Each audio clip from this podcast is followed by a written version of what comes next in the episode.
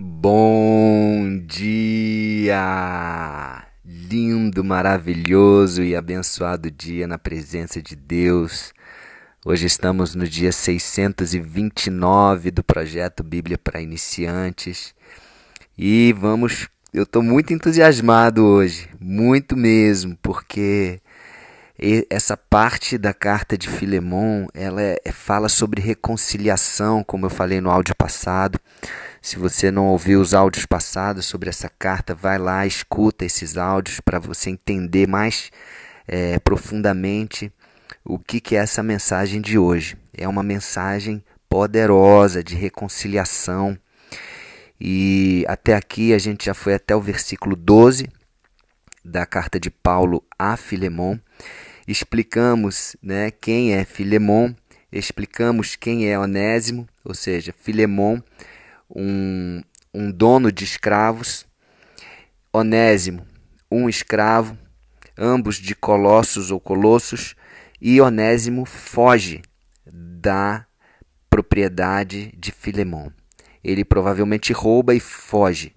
E ele vai parar aonde?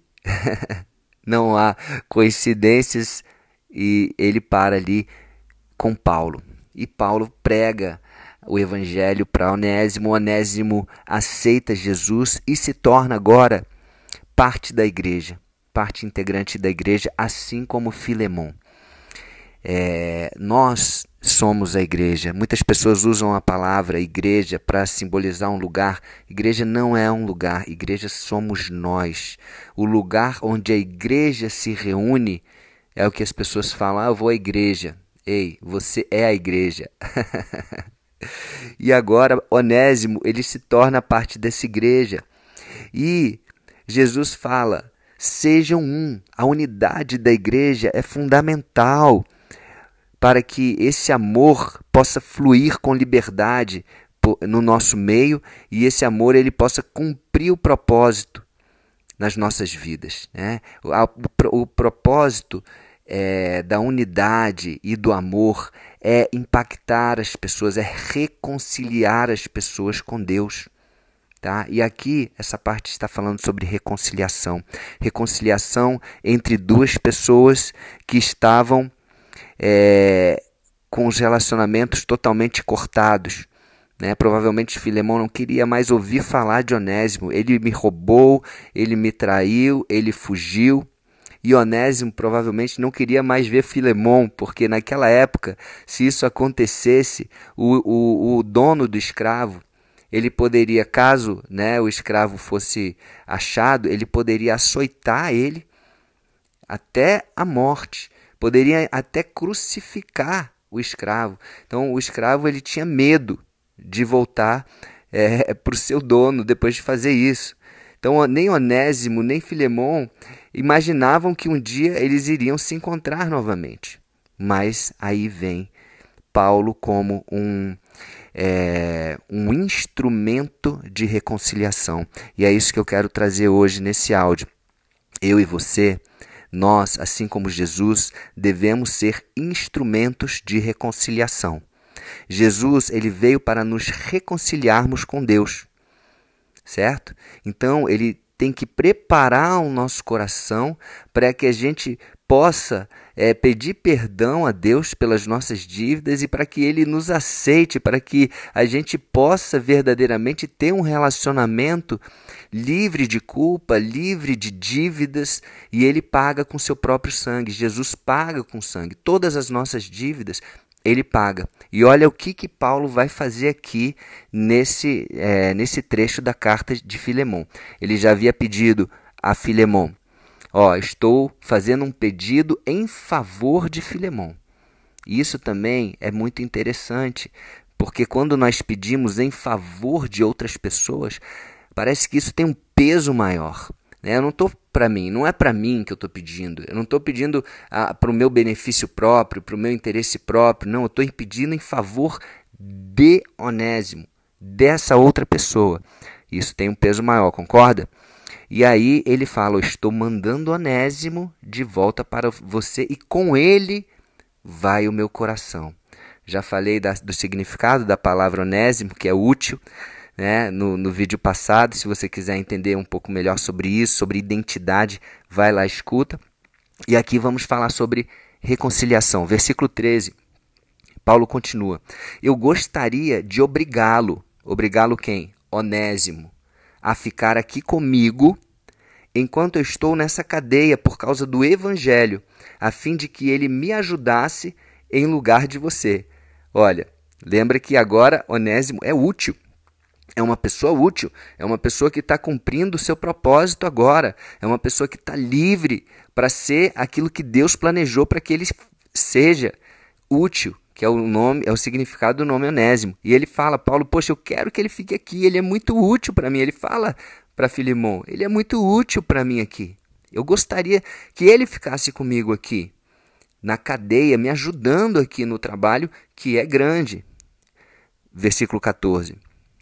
Porém, não vou fazer nada sem a sua aprovação, para que o favor que eu lhe estou pedindo não seja feito por obrigação, mas por sua vontade livre. Então, por mais que ele queira que Onésimo fique, ele sabe que é necessário que haja a reconciliação de forma pessoal, olho no olho. Não apenas uma carta, olha, tá perdoado. Não, tem que ser olho no olho, tem que ser ali de uma forma mais impactante. Amém? Lembra Jesus quando é, é, voltou e ele olhou para Pedro e fala: Pedro, tu me amas, Pedro, tu me amas, Pedro, tu me amas, três vezes, olho no olho, olhando para Pedro, da mesma forma que ele olhou para Pedro quando Pedro o negou. Um olhar de amor, essa conexão de olhar, essa conexão pessoal é importante. Então, Paulo fala: Olha, eu estou mandando Onésimo, não porque eu queira, mas porque é necessário. E eu estou te fazendo um pedido. Poderia fazer uma exortação, poderia fazer uma exigência, mas não, eu estou pedindo para que isso não seja uma obrigação para você, mas que você possa fazer isso de livre vontade, porque se for uma obrigação, não vai ter tanto valor, concorda? Então ele está deixando isso nas mãos de Filemon. Decide isso você. Você tem o livre-arbítrio para dizer sim ou não. É um pedido apenas. E aí ele continua. Versículo 15. Pode ser que Onésimo tenha sido afastado de você por algum tempo, a fim de que você o tenha de volta para sempre. Então, tem coisas que acontecem nas nossas vidas, situações, discussões, brigas, é, é, é, é situações desagradáveis de relacionamento. Isso acontece, isso é natural. Nós somos humanos, nós erramos. Só que essas situações, muitas vezes, elas servem para nos ensinar lições para que nós possamos crescer, poder nos relacionar melhor. Nunca existe um, um lado apenas do, do, do, do é, da, da situação do relacionamento. Existem dois lados. Sempre existe um que vai falar, um que vai se justificar. Ah, mas Filemão me tratava assim. Ah, mas ele não, né, não me honrava e etc. Ah, mas eu vivia desse jeito. E, e Filemão pode falar de outra, outra forma.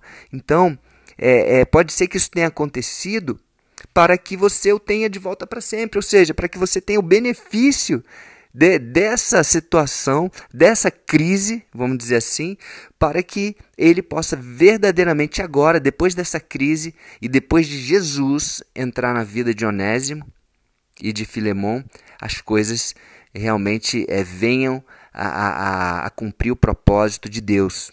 Amém? Faz sentido? Então, versículo 16, Paulo continua aqui pois agora ele não é mais um escravo. Olha o que Paulo afirma. Agora ele não é mais um escravo. Porém, muito mais do que isso, ele é um querido irmão em Cristo. De fato, para mim, ele é muito querido. E para você agora, ele é mais querido ainda. Não só como escravo, mas também como irmão no Senhor. Imagina o Filemão lendo essa carta lá do outro lado, né? Mas que que é isso, Paulo, que você está falando? Esse cara me traiu, esse cara me roubou, esse cara fugiu. Mas olha só, Paulo está trazendo a consciência para Filemão. Ei, ei, agora ele é outra pessoa. Ele mudou. Lembra você que era aquilo antes de Jesus e agora você mudou, ele também mudou. Ele também passou por essa transformação. Então agora ele não é mais escravo. Ele está aqui, ele, ele já. E, e outra coisa, ele teve a transformação como você teve. E ele é querido para mim. Consequentemente, ele tem que ser também querido para você, porque nós somos a igreja. Se ele é querido para mim, ele é querido para você também. E ele agora não é um escravo, ele é um irmão seu. E olha só, Paulo está preparando para dizer: eu estou enviando ele como irmão, não como escravo mais. No versículo 17 ele fala: Por isso, se você me considera o seu companheiro de trabalho, receba Onésimo de volta como se estivesse recebendo a mim mesmo. Uau!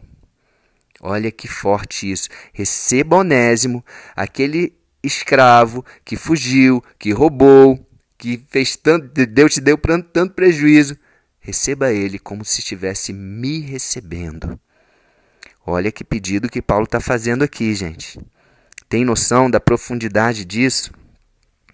E ele fala, vamos terminar nesse versículo aqui. Ele fala assim no versículo 18: Se ele deu algum prejuízo a você, ou se ele lhe deve alguma coisa, ponha isso na minha conta.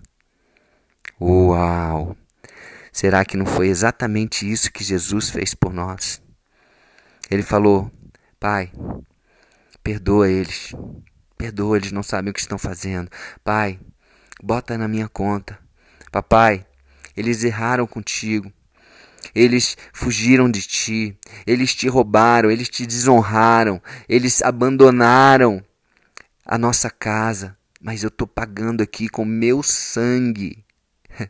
E até foi o próprio Pai que enviou Jesus, né? E Jesus está ali como um agente de reconciliação, falando: Olha, filho, eu estou pagando todas as suas dívidas com algo precioso, que é a coisa mais preciosa da minha vida, que é o sangue do meu filho. Então, no caso de, de Jesus, ele tem que nos preparar, porque Deus já está preparado, Ele quer, Ele está de braços abertos para nos receber, Ele está preparando uma festa maravilhosa para nós, que nem olhos viram e nem ouvidos ouviram. Só que no caso de pessoas, nós precisamos preparar os dois lados. Se nós queremos ser agentes de reconciliação, nós devemos, é, imagina, Paulo falando para Onésimo, ele estava falando coisa boa, coisas boas a respeito de Filemão. Olha, Onésimo, eu tenho certeza que Filemão vai te receber bem. Ele mudou, ele, ele foi transformado pelo Evangelho.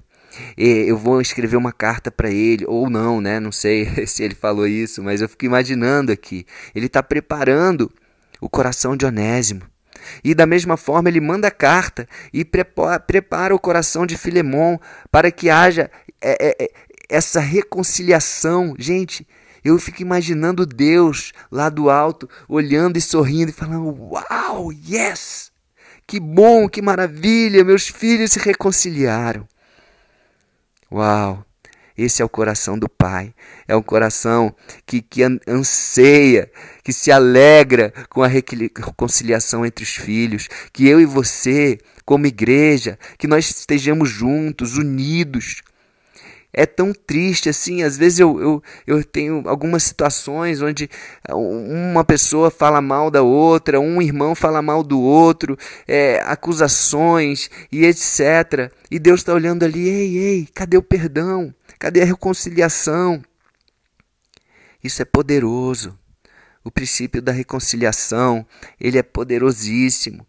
Paulo fala assim: olha, se ele deve alguma coisa, ponha na minha conta, que eu vou pagar por ele. Amém? Então, que eu e você tenhamos esse coração de Paulo, um coração de reconciliar os irmãos, um coração de, de é, é, espelhar, de modelar Jesus nas nossas vidas. Ele veio para nos reconciliarmos com Deus, com o Papai. Amém? Isso é poderoso demais. Tá bom? É, e. Bom, é isso. Vamos continuar na próxima no próximo dia. Tem mais coisa aqui para a gente aprofundar ainda mais a partir do versículo 19. Tem, tem coisas aqui surpreendentes nessa carta, né? A, a, forma que Paulo pede, ele ainda vai usar algumas estratégias aqui de convencimento que são interessantes, mas que a gente possa focar nessa mensagem de reconciliação, tá? Vamos assumir esse papel de agentes de reconciliação na vida das pessoas, tá? Tanto entre pessoas como entre pessoas e Deus que nós possamos é, é, expressar e modelar Jesus, para que nós possamos é, trazer essas pessoas para a casa do Papai novamente. Tantas pessoas vivendo fora da casa do Pai. Que haja reconciliação, que haja é, arrependimento e perdão. Assim como Onésimo está aqui, eu fico imaginando, caramba, gente. Imagina Onésimo indo lá para Filemão, o que está passando na cabeça dele né? E o que está passando na cabeça de Filemon. Agora, o que eu sei é o que está passando na cabeça de Deus é algo maravilhoso. Uau! Onde há reconciliação, há vitória, onde há reconciliação, há poder, porque existe um princípio da unidade. A reconciliação promove a unidade tá? E eu fico pensando também em outros exemplos, casamentos, empresas, outros lugares. Se você tem algo contra alguém ou contra o seu cônjuge, haja como, haja como Jesus, é, haja como Paulo, como um agente de reconciliação, se reconcilie você mesmo, ou também se você vê algum, algum casal que está passando por uma situação, converse com um, converse com outro, promova a reconciliação. Sempre vai ter dois lados, sempre vai ter é, é, duas óticas, sempre vai ter justificativas, mas para Deus nada é impossível e para Deus Ele está ansiando sempre essa reconciliação. Amém? Então vamos orar. Senhor Deus, Pai, obrigado por mais este aprendizado, por mais estas palavras maravilhosas, Senhor, de Paulo. E que nós possamos, Pai, assim como o Senhor Jesus, ser também agentes de reconciliação. Senhor Jesus, nós aceitamos a Ti como Senhor e Salvador das nossas vidas e obrigado por ter nos reconciliado com o Papai. Amém? Então é isso, ficamos aqui hoje e até o próximo dia do projeto, com mais coisa dessa carta, mais profundidade e, e algumas estratégias aqui para a gente usar, tá bom? Um beijo no coração.